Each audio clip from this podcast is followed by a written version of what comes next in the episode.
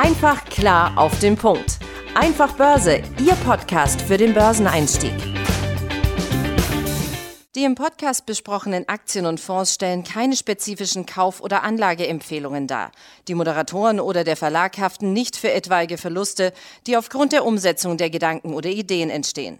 Und damit herzlich willkommen hier zum Einfach Börse Podcast. Mein Name ist Benjamin Heimlich, mir zugeschaltet in unserem digitalen Studio lächelt er mich wieder an, mein Kollege Tim Temp. Hi Tim. Ja, da muss ich einfach lächeln, wenn ich dich sehe, Benjamin. Ich freue mich auch hier zu sein. Schön, dass wir eine neue Folge aufnehmen und schön auch, dass ihr da draußen wieder eingeschaltet habt, um ja wieder etwas mehr über die Börse zu erfahren. Ganz genau so ist es. Und zwar soll es heute in unserer Serie Investorenlegenden ein bisschen weitergehen. Wir beleuchten hier ja in unregelmäßigen Abständen Persönlichkeiten der Finanzwelt und zeigen so ihren persönlichen Werdegang natürlich nach, weil es ja immer auch ganz spannend ist, wie so Menschen dahin gekommen sind und vielleicht welcher Background sie auch vielleicht am Ende dann sogar dazu verleitet hat oder eben auch witzigerweise vielleicht auch mal ganz andere Backgrounds haben. Und wir wollen uns natürlich auch anschauen, welche Investmentphilosophie diese Meister der Märkte im Laufe der Zeit entwickelt haben und was man sich da eben vielleicht auch als Privatperson abschauen kann. Und da soll es heute um jemanden gehen, der vielleicht gar nicht so bekannt ist, aber doch eigentlich eine, doch im Finanzkreisen eine Legende ist. Stanley Druckenmiller heißt der gute Mann. Ja, ganz genau. Um den soll es heute gehen. Und damit ihr gleich mal wisst, ähm, was der gute Herr hier so vorzuweisen hat, will ich einfach gleich mal eine Hausnummer hier äh, entsprechend in die Runde werfen, ja, damit ihr äh, entsprechend ja etwas heiß seid und euch noch mehr auf diese Folge freut, hoffentlich. Äh, und zwar, es gibt ja immer diesen sogenannten Track Record, ja, also quasi so eine Art Erfolgsbilanz, die dann entsprechend entsprechend gibt es in allen möglichen Bereichen, aber an der Börse ist es natürlich so, was hat derjenige ähm, Investor dann beispielsweise im, für ein Jahr oder über zehn Jahre, je nachdem wie aktiv er dann ist, entsprechend dort ähm, ja, zustande gebracht, im positiven oder negativen Sinn. Und das ist der sogenannte Track Record. Ähm, ja, und da hat Stanley Drunkenmiller hier eine echte Hausnummer hingelegt. Er ist nämlich berühmt für diesen sogenannten 30-30-0 Track Record. Ja, eigentlich wird ein Track Record ja eingegeben, zum Beispiel äh, zehn Jahre, jedes Jahr zehn Prozent.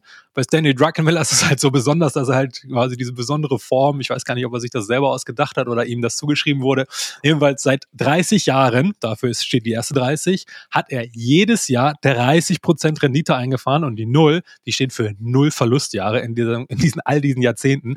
Also das ist mal eine echte Ansage ähm, und deswegen wollen wir uns natürlich auch den Herrn hier genauer anschauen, weil diese Leistung ist natürlich außerordentlich besonders, ähm, wenn nicht sogar einmalig, ja, weil äh, auch die allerbesten Investoren haben mal ähm, ja ein nicht so gutes Jahr oder einen Verlust, ja, das gehört ja äh, einfach mit dazu. Aber ähm, das, wie gesagt, wollten wir jetzt hier als erstes äh, Leckerbissen euch natürlich hier jetzt erstmal ähm, mitteilen, was der gute Herr dann hier entsprechend ähm, ja geleistet hat mit seinem Fonds beziehungsweise in seinen verschiedenen Stationen in seinem Leben, die wir uns jetzt nochmal näher genauer anschauen wollen.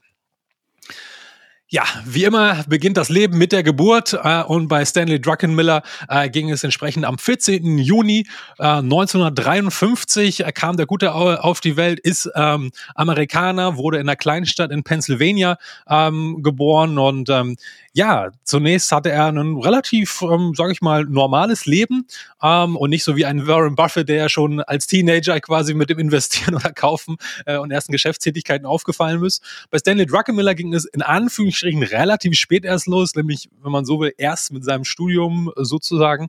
Ähm, ja, da hat er nämlich einen Bachelorabschluss in Wirtschaftswissenschaften am College in Maine äh, entsprechend absolviert ja, und da hat er sich natürlich auch im Studium, ähm, ist er dann äh, mit der Finanzwelt ähm, und mit der Börse in Kontakt gekommen. Und ja, da ging es letztendlich dann auch nach dem Studium dann in dieser Schiene weiter.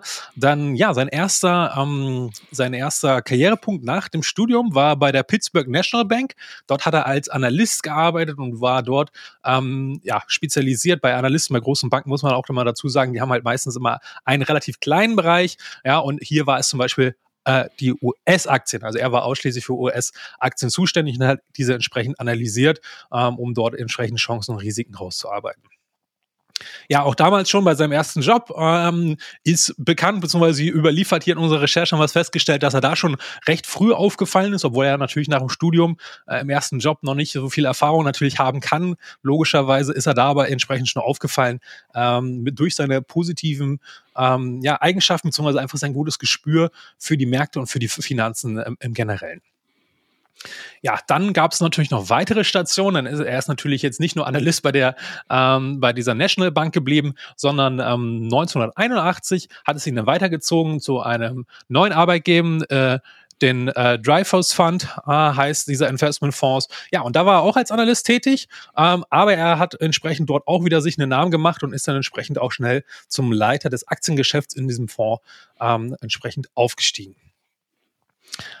Ja, dann kam wahrscheinlich der wohl wichtigste und ähm, ja, äh, rückblickend ähm, natürlich auch der dem, dem er letztendlich seinen Erfolg und sein Wissen äh, ja wirklich maßgeblich zu verdanken hat, möchte man vielleicht so sagen, oder sich selbst erarbeitet hat. Ja, nämlich dann kam der entscheidende Wendepunkt, wo Stanley Druckenmiller 1985 ähm, zum Quantum Fonds äh, quasi gestoßen ist. Und dieser Fonds gehörte damals schon George Soros, über den haben wir ja schon auch eine Folge äh, entsprechend hier aufgenommen. Könnt ihr euch gerne nochmal anhören. Ähm, Folge 81 müsste das, glaube ich, gewesen sein. Ja, und äh, über George Soros, ähm, wenn ihr die Folge kennt, müssen wir, glaube ich, nicht so viel sagen. Der ist ja auch eine wahre Legende. Ähm, ja, und da hat er natürlich dann nochmal maßgeblich sein Handwerk verfeinert und verbessern können, weil er natürlich bei so einem herausragenden anderen Investor entsprechend dort auch ähm, ja, sehen und lernen konnte. Ähm, und entsprechend ja hier auch auch schnell entsprechend äh, große Anerkennung äh, für seine außergewöhnlichen Fähigkeiten dort als Trader ähm, äh, erlangt hat. Ja, und später war er sogar tatsächlich der operative Leiter von diesem Fonds. Ja, also das muss man natürlich jetzt auch mal äh, dazu sagen. Das heißt, nicht George Soros, also natürlich, der ist der Kopf und der Gründer hinter der ganzen Sache gewesen, aber die operative Arbeit, ja, also da sozusagen das Brot- und Buttergeschäft, das hat Stanley Druckenmiller schon damals geleitet und der ist auch maßgeblich deswegen äh, damit für die meisten Erfolge, ja, und für die ganzen Research und die ganzen Vorbereitungen und so weiter ähm, von dem Quantumfonds halt entsprechend gewesen und damit natürlich auch für diese beeindruckenden Renditen, die wir euch schon vorgestellt haben, ja, und auch entsprechend die Bekanntheit. Also auch da hat Stanley Druckenmiller ja, einen wesentlichen, wenn nicht sogar vielleicht den überwiegenden Teil der Arbeit letztendlich gemacht. Ne? also deswegen ist halt auch diese Person so besonders und deswegen ist es aber vielleicht auch, wie wir eigentlich schon gesagt haben, äh, der Herr vielleicht nicht so bekannt jetzt wie ein Warren Buffett oder ein George Soros, ja, weil er halt lange Zeit eher so die rechte Hand entsprechend von George Soros war äh, und nicht quasi primär der Kopf ähm, und der, die Person, die im, in, im Licht der Öffentlichkeit entsprechend stand. Ja, 1995 ging es entsprechend weiter. Dort haben sich dann ja mehr oder weniger die Wege äh, getrennt, beziehungsweise Stanley Druckenmiller hat sein eigenes Ding immer mehr durchgezogen. Was heißt das in dem Fall? Naja, jeder guter äh, Trader oder Investor, der auf solchem Level entsprechend schon unterwegs ist, ja, der gründet ähm, früher oder später eigentlich fast immer einen eigenen Fonds, sei es für sein eigenes Geld oder halt auch entsprechend ähm, äh, offen für externe Gelder. Ja, und so war es dann äh, letztendlich auch bei Stanley Druckenmiller. 1995 hat er seinen eigenen Fonds gegründet, den Dukeson Capital Management Fonds, beziehungsweise die Firma heißt so, und da sind entsprechend dann, bis dann der Fonds entsprechend dann enthalten gewesen. Und ja, er hat sich ähm, entsprechend ähm, seinem Steckenpferd, was er bei George Soros ja auch schon gelernt und weiter verfeinert hat. Denn George Soros ist ja auch dafür berühmt für seine Makroinvestitionen, also global denken, auch nicht nur in Aktien, sondern auch in Währungen und anderen Assetklassen unterwegs zu sein. Und genau das setzt Stanley Druckenmiller auch entsprechend in seinem eigenen Fonds weiter um. Ja, und auch hier hat er natürlich äh, maßgebliche Erfolge äh, verzeichnet. Ja, das heißt, er ist ja auch bis heute da aktiv. Ja, und ähm, ja, das hat ihm natürlich auch diesen äh, Ruf äh, eher als Trader, also eher als kurzfristiger äh, Anleger eher eingebracht, ja, weil er halt eben auch schnell äh, und flexibel auf äh, geänderte Marktbedingungen entsprechend eingegangen ist und das halt auch eben sehr erfolgreich, ja, weil äh, wir kennen ja alle diesen Spruch hin und her macht Taschen leer. Das ist auch bei den allermeisten der Fall aber Stanley Druckenmiller halt anscheinend nicht, weil er weiß genau, wann er was zu tun hat und wann er halt, ähm, wann es halt eben besser ist, nichts zu tun. Ja, und äh, das hat er halt auch äh, knallhart durchgezogen, äh, weiterhin. Ähm, ja, und äh, noch eine entscheidende äh, oder wichtige Station vielleicht noch auch ähm, in, in seiner Karriere, die ist sozusagen die neueste, obwohl die jetzt auch schon über zehn Jahre her ist, nämlich 2010 hat er die Gelder, also die externen Gelder, die in seinem äh, Fonds gebunden waren, hat er alle zurückgegeben, also ausgezahlt, hat den Fonds sozusagen geschlossen. Ja, ähm, der ist ähm, sozusagen nur noch für sein eigenes Kapital äh, entsprechend zuständig und das verwaltet er entsprechend ja auch noch weiterhin. Ähm, ja, und das ist sozusagen auch das, was der gute Herr bis heute immer noch tut. Er hat natürlich wie alle sehr, sehr reichen und wohlhabenden äh, Menschen entsprechend hier auch noch andere Nebentätigkeiten, wenn man so will, ja, äh, wo er sich engagiert, natürlich auch äh, viel in philanthropischen äh, Aktivitäten, ja, oder Bildungsinitiativen oder wohltätige Zwecke im Allgemeinen. Auch da ist Stanley Druckenmiller ähm, ja natürlich aktiv und ja, durch diese erfolgreiche ähm, Karriere oder ja, vielseitige, vielfältige Stationen und ähm, Tätigkeiten hat er natürlich auch die Investmentbranche maßgeblich mitgeprägt, diverse Auszeichnungen bekommen. Ja, und äh, immerhin haben wir hier auch entsprechend, was heißt immerhin, reden wir natürlich hier auch hier heute über ihn, ähm, weil wir natürlich auch davon beeindruckt sind und glauben, dass wir alle und natürlich auch ihr da draußen auch was von seiner Investmentphilosophie lernen könnt. Und da stürzen wir uns jetzt ein. Genau, nachdem du jetzt quasi in fünf Minuten durch 70 Jahre Leben durchgebraust bist, schauen wir uns mal an, was man so von ihm sich abschauen kann. Weil Tim hatte es ja gesagt, also der investiert heute noch sein eigenes Kapital. Das Ganze ist in der Zwischenzeit halt eben ein Family Office. Und ähm, ähnlich wie George Soros ja auch, investiert er, ist es jemand, der sein Portfolio sehr aktiv managt. Tim hat es angesprochen, Folge 81.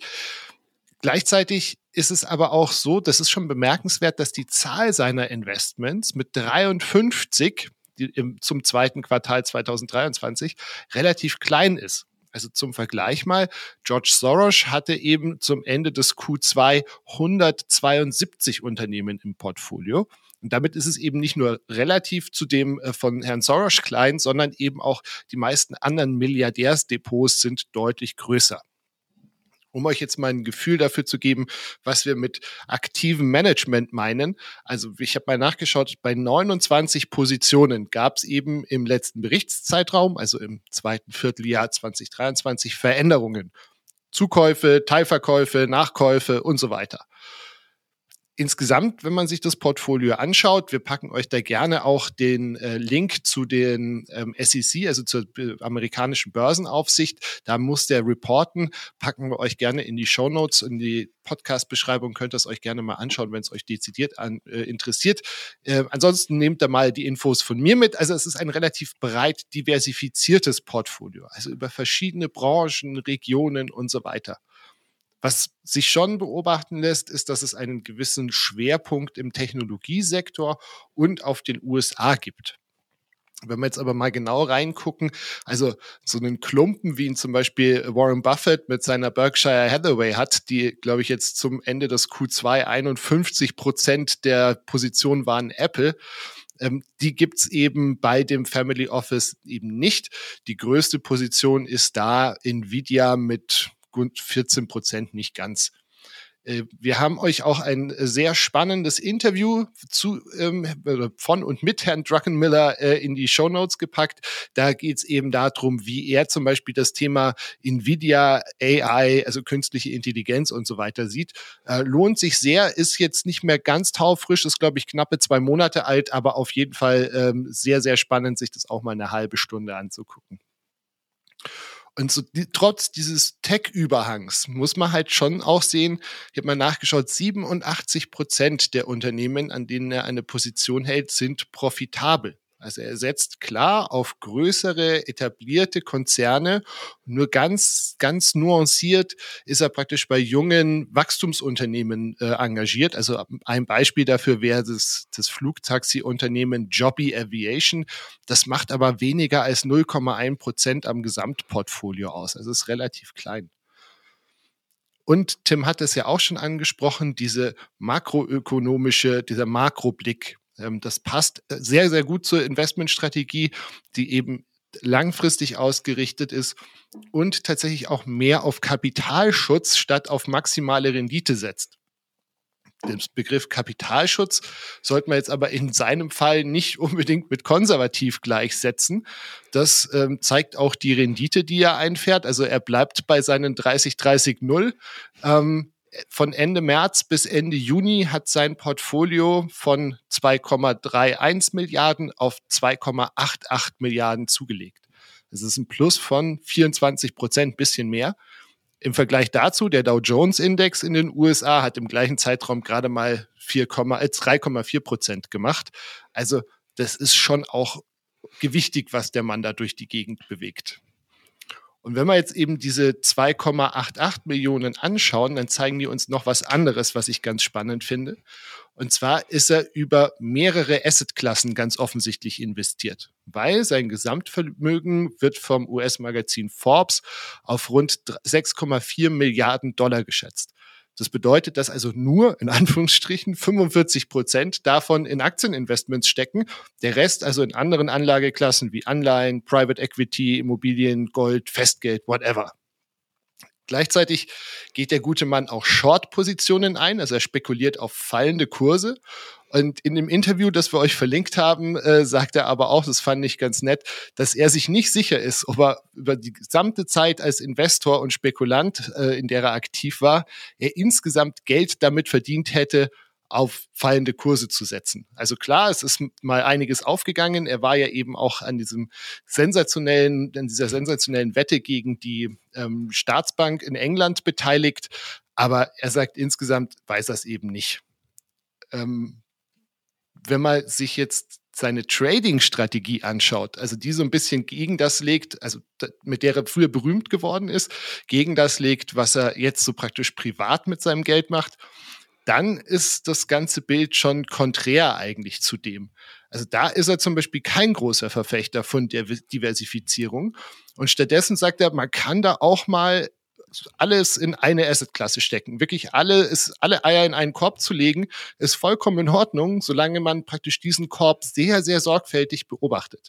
Wie gesagt, das ist ein, ein Beispiel dafür, ist dieser, dieser berühmte Trade gegen das englische Pfund Sterling, wo die ja im wahrsten Sinne des Wortes überkonzentriert waren. Also die Kiste, wenn nicht aufgegangen ist, dann wären es einfach hops gegangen, ne? er und Herr Soros. Ja, ganz genau so sieht das aus. Und ähm, da kommen wir jetzt auch schon so ein bisschen zum, zum Fazit oder zur Zusammenfassung hier von unserer heutigen Folge. Ja, was können wir denn jetzt hier als Anleger von dem Herrn Druckenmiller ähm, lernen, beziehungsweise uns erstmal abschauen? Ja, insbesondere beschäftigen wir uns ja hier mit ähm, ja, äh, Themen für den Privatanleger, ja, und wie wir hier möglichst einfach oder äh, relativ mit überschaubarem Aufwand oder überschaubarem Risiko entsprechende Renditen einfahren können. Deswegen wollen wir uns hier natürlich maßgeblich auf diesen Investitionsaspekt hier entsprechend konzentrieren, weil Trading, ja, wir haben es ja auch schon mehrfach besprochen, aber es ist, wie du ja eben auch schon sagtest, Benjamin, ja, eben entsprechend aufwendiger, man muss da enger dranbleiben, man muss äh, die Sachen mehr verfolgen, ja, also es ist, der Aufwand ist hier deutlich höher,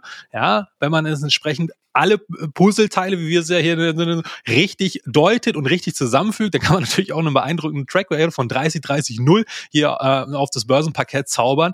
Aber da sind die meisten Autonormalverbraucher doch, ähm, naja, äh, doch fehlt ihnen vielleicht die Erfahrung oder auch die Zeit oder auch letztendlich wollen sie es vielleicht auch gar nicht so aktiv machen, ja. Und deswegen wollen wir hier nochmal äh, insbesondere ähm, ja auf äh, äh, zwei wesentliche Aspekte eingehen, die uns hier bei der Vorbereitung äh, zu diesem Podcast aufgefallen ist. Nämlich zum einen, ja, man kann nämlich auch mit einem deutlich kleineren Portfolio, also sowohl jetzt was die absoluten Summen angeht, als auch was die Anzahl äh, der verschiedenen Aktien, also die sozusagen die der Grad der Diversifikation, ja, also hat man jetzt äh, Stanley Druckenmiller, du hattest es ja hier ausführlich vorgestellt, Benjamin, ja, der hat äh, entsprechend hier nur ein paar Dutzend ähm, äh, Unternehmen drin. Andere, ja, wir hatten, wenn man mal so extreme Leute nimmt, ähm, wie Peter äh, Lynch oder ähnliches, ja, die eine vierstellige, also über 1000 Aktien teilweise in ihrem Portfolio und in Fonds hatten. Ja, das ist natürlich eine heftige Hausnummer, das können wir ja als Normalo sozusagen gar nicht leisten. Da brauchen wir riesige Research-Abteilungen, die das die ganze Zeit tracken.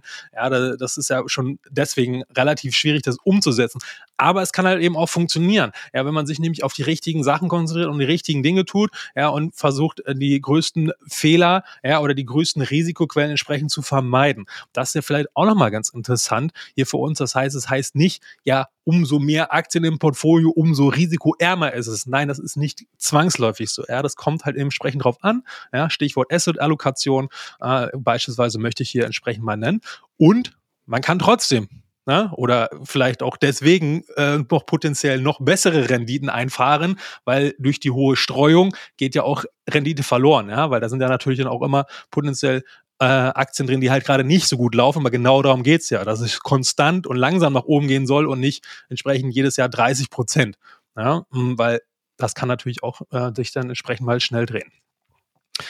Der zweite Punkt, den wir hier auf jeden Fall noch mitnehmen ähm, wollen, beziehungsweise nochmal wiederholen wollen, müssen wir ja äh, auch sagen, ja, eine klare Strategie haben. Und hier in seinem Fall natürlich makroökonomische Trends, also auch sehr ganz hohen Adlerperspektive auf die gesamte Welt schauen. Ja, was, wie sind die einzelnen Länder, wie verhalten die sich, die einzelnen Volkswirtschaften zueinander? Das ist natürlich auch mit ein bisschen mehr Aufwand verbunden, ja, aber kann sich natürlich auch lohnen. Gerade wenn man eh Spaß an Politik, am Weltgeschehen, an Weltwirtschaft hat, an der menschlichen Entwicklung, ja, dann kann man sich natürlich hier auch super einlesen entsprechend oder tut es ja vielleicht sowieso, ja, weil man täglich äh, die Nachrichten verfolgt oder ähnliches, ja, und da einfach entsprechend dann, ha, was könnten das denn für die Weltwirtschaft heißen? Okay, was kann das für meine Investments heißen? Ja, wenn man sich nur die ein, zwei Fragen damit stellt, wenn man eine neue Nachricht liest, ja, oder im, äh, im Fernsehen eine Nachrichten sieht, ja, dann kann man da sicherlich auch nochmal den einen oder anderen Aha-Moment, ja, oder eine neue Erkenntnis einfach gewinnen. Ja, so einfach kann es manchmal wirklich tatsächlich sein. Und natürlich, ähm, natürlich ein gutes Verständnis davon haben, in was für Unternehmen man äh, investiert. Das haben wir natürlich auch schon mehrfach besprochen. Ihr müsst euch damit beschäftigen. Ja, das ist euer Geld, äh, das ihr entsprechend in den Unternehmen investiert. Ja, also kümmert euch doch im besten Fall darum. Ja, wir kennen das alle. Wenn wir uns irgendwie ein neues Paar Schuhe kaufen, dann äh, machen wir wahrscheinlich drei Stunden Research und wir sparen bei jedem Euro und machen noch die zehnte äh, Schnäppchenpreissuchmaschine an. Ja, bei Aktien können wir das auch tun, oder sollten wir es vielleicht noch viel eher tun. Ja, ähm, und natürlich auch eine langfristige oder eine Strategie, eine klare Strategie zielt auf einen langfristigen Erfolg ab. Und wenn man da Teile entsprechend hat, wie zum Beispiel ein Zockerdepot oder ähnliches, ja, das kann natürlich auch kurzfristig ausgerichtet sein. Ne? Ähm, aber entsprechend dieser langfristige Erfolg, den Fokus darauf zu haben, das hat Stanley Druckenmiller auch, obwohl er eher kurzfristig unterwegs ist. Ne? Ähm, also das kann man auch beides sinnvoll verbinden. Ja, und kurzfristig ist dann tatsächlich auch schon meine Überleitung zum Topic der Woche. Ich hatte nämlich diese Woche, wir sprechen hier jetzt gerade am 17.8., ich hatte die Woche kurzfristig äh, ein Déjà-vu. Ich habe mich äh, zurückversetzt gefühlt ans Ende 2021. Und zwar, äh, der Auslöser war der Börsengang des Autobauers Winfast am Dienstag. Und warum habe ich mich zurückgesetzt gefühlt nach 2021? Na, damals waren kurz hintereinander der E-Autobauer Rivian und Sono Motors an die Börse gegangen und haben jeweils ein wahres Kurzkursfeuerwerk abgebrannt. Und ganz ähnlich lief es auch eben beim Börsendebüt von Winfast. Das ist ein vietnamesischer Autobauer, der jetzt komplett auf E-Autos umschwenken will. Und dieses Unternehmen ist eben am Dienstag über einen sogenannten SPAC, also eine Börsenhülle, an die Börse gegangen. Und allein am Dienstag ist der Kurs von knapp über 10 Dollar auf 37 Dollar nach oben geschossen. Und damit hatte das Unternehmen zwischenzeitlich einen Börsenwert von 85 Milliarden Dollar und ist damit höher bewertet gewesen als BMW, als VW, als Ford, als General Motors oder eben auch zum Beispiel Rivian. Und jetzt drängt sich natürlich die Frage auf, weil ich meine, das Umfeld aktuell ist ja eigentlich eher ein bisschen angespannt. Also warum ist die so explodiert? Ist hier gerade vielleicht das nächste Tesla an die Börse gekommen, das bislang vollkommen unter unserem Radar geflogen ist? Weil weiß nicht, Tim, kennst du Winfast? Ich habe es tatsächlich noch nie gehört, äh, deswegen war ich auch äh, umso faszinierender. Ähm, ja, dass wir natürlich hier auch nochmal hier diese Story hier mit beleuchten, aber ich glaube, bei euch in München kann man sogar hautnah das Ganze erleben, oder? Genau, also hier gibt es seit ein paar Wochen einen Showroom, an dem ich ähm, auf dem Weg zur Arbeit immer mal wieder vorbeilaufe. Und von daher hatte ich das Unternehmen vorher schon auf dem Schirm, aber also wie gesagt, hat man eigentlich kaum mitbekommen. Ob die jetzt in Zukunft mal eine ähnliche Rolle im Bereich der E-Autos einnehmen werden, wie es Tesla heute zu, schon tut, kann man natürlich an dieser Stelle seriös nicht voraussagen. Wir wollen auch gar nicht jetzt hier noch stundenlang irgendwie eine Analyse zu Winfast machen. Nur vielleicht mal so ein bisschen zum Gefühl. Im ersten Halbjahr 2023 haben die äh, Herrschaften 11.300 Autos verkauft. Zum Vergleich, bei BMW waren es 1,2 Millionen. Und der Grund, warum die Aktie jetzt eben so explodiert ist, hat eher damit zu tun, dass nur sehr wenige Aktien wirklich im Umlauf sind, beziehungsweise gehandelt waren. Genauer gesagt, also es gibt 2,3 Milliarden Aktien und an den ersten zwei Tagen wurden im Schnitt nur knapp 5 Millionen Papiere gehandelt. Das führt natürlich dazu, dass die Aktie relativ eng wird, wie man an der Börse sagt, und dann eben zu entsprechend starken Kursschwankungen ähm, das Ganze führt. Also ihr müsst euch da jetzt keine Gedanken machen, dass ihr beim nächsten Tesla nicht von Tag eins dabei wart. Und im Übrigen ist die Aktie auch am Mittwoch schon wieder 19 Prozent gefallen. Wie gesagt, wir nehmen hier am Donnerstag auf. Die steht vorbörslich auch schon wieder deutlich im Minus. Und ähm, ja, wie solche Aktien auch laufen können, die geploppt haben. Ich hatte ja am Anfang Rivian und Sono Motors angesprochen. Also Rivian steht heute bei knapp 20 Dollar. Die waren kurz nachdem sie an die Börse gekommen sind, mal bei 130. Also sind da jetzt Lichtjahre entfernt. Und ja, Sono Motors ist keine schöne Geschichte. Die haben ja ihr Autogeschäft sogar komplett eingestellt und die Papiere kosten heute knapp zwei Cent. Die waren in der Spitze nach dem Börsengang auch mal 40 Dollar wert. Also vielleicht lieber doch noch ein bisschen abwarten, ähm, sich das Ganze mal anschauen. Ähm, aber wir kennen jetzt auf jeden Fall Windfast. Ist doch auch schon mal was. Das ist richtig. Und natürlich, solche spannenden Geschichten ist ja natürlich erstmal immer, ähm, ja, äh, entsprechend auch faszinierend zu beobachten, das Ganze, weil irgendwer muss ja irgendwas in dieser Aktie sehen, weil warum sollte sie sonst noch oben schießen? Na klar, du hattest es gesagt, diese Besonderheiten entsprechend mit der geringen Stückzahl, die dort gehandelt äh, werden kann, das macht natürlich auch einen großen Einfluss. Aber auch gleichzeitig sehen wir auch bei etablierten Playern wie den Tesla, äh, was die auch bis heute teilweise noch für Probleme haben. Ja, ich meine, die haben reihenweise ihre Preise gesenkt und so weiter und so fort. Das heißt, selbst der Marktpionier äh, mit einem ähm, ja, äh, genialen äh, CEO, entsprechend auch noch marketingtechnisch. Genial oder verrückt. Ja, genau, äh, wahrscheinlich beides zugleich. Ähm, genau, also das wäre für, für, uns auch mal wichtig. Äh, das heißt, ähm, fallt auf entsprechend solche Sachen nicht direkt rein, beobachtet das Ganze erstmal, äh, äh, entsprechend von der Seitenlinie und wartet, bis der erste Rauch äh, der Freudenkanone oder wie auch immer man das bezeichnen muss, sich gelegt hat äh, und wie das Unternehmen dann tatsächlich operativ dann erstmal über ein paar Monate mindestens wirtschaftet äh, und entsprechend wie auch die Aktionäre das Ganze ausnehmen. Und dann könnt ihr immer noch einsteigen und auch bei Tesla und bei allen anderen ähm, tollen Tech-Unternehmen, die es heute so gibt, äh, könnt ihr ja mal auf den langfristigen Chart äh, schauen. Ja, die haben die ersten Jahre meistens nichts gemacht äh, und die richtigen Kursraketen, äh, zu denen sie dann geworden sind, mit äh, Hunderten, Tausenden Prozent, die kamen erst viele Jahre später und auch über sehr lange Zeiträume. Also ihr müsst kein FOMO bekommen, ihr verpasst dort nichts und das wollten wir euch einfach auch nochmal mit auf den Weg geben hier. Genau. Und dann hoffen wir, dass ihr darüber hinaus jetzt eben auch mit der Geschichten zu Herrn Druckenmiller was mitnehmen konntest aus dieser Folge. Tim, vielen lieben Dank für deine Zuarbeit. Es hat mir wieder sehr viel Spaß gemacht, mich hier eine gute halbe Stunde mit dir zu unterhalten. Ähm, Freue mich, wenn wir uns nächste Woche hier wieder hören. Und ja, bis dahin. Ja, Benjamin, ich sag auch vielen Dank für deine Zeit und deine Zuarbeit hier. Ich finde das auch immer total cool, wenn wir uns hier Investorenlegenden vornehmen, weil wir lernen ja auch immer wieder was Neues und erkennen äh, neue Sachen, ja, die wir heute mit euch teilen können. Ja, und das ist natürlich hier sozusagen gleich doppelte und dreifache Freude. Was will man eigentlich mehr? In diesem Sinne, liebe Leute, vielen Dank fürs Einschalten und hoffentlich bis nächste Woche. Macht's gut. Bis dann. Ciao. Ciao. Einfach klar auf den Punkt. Einfach Börse, Ihr Podcast für den Börseneinstieg.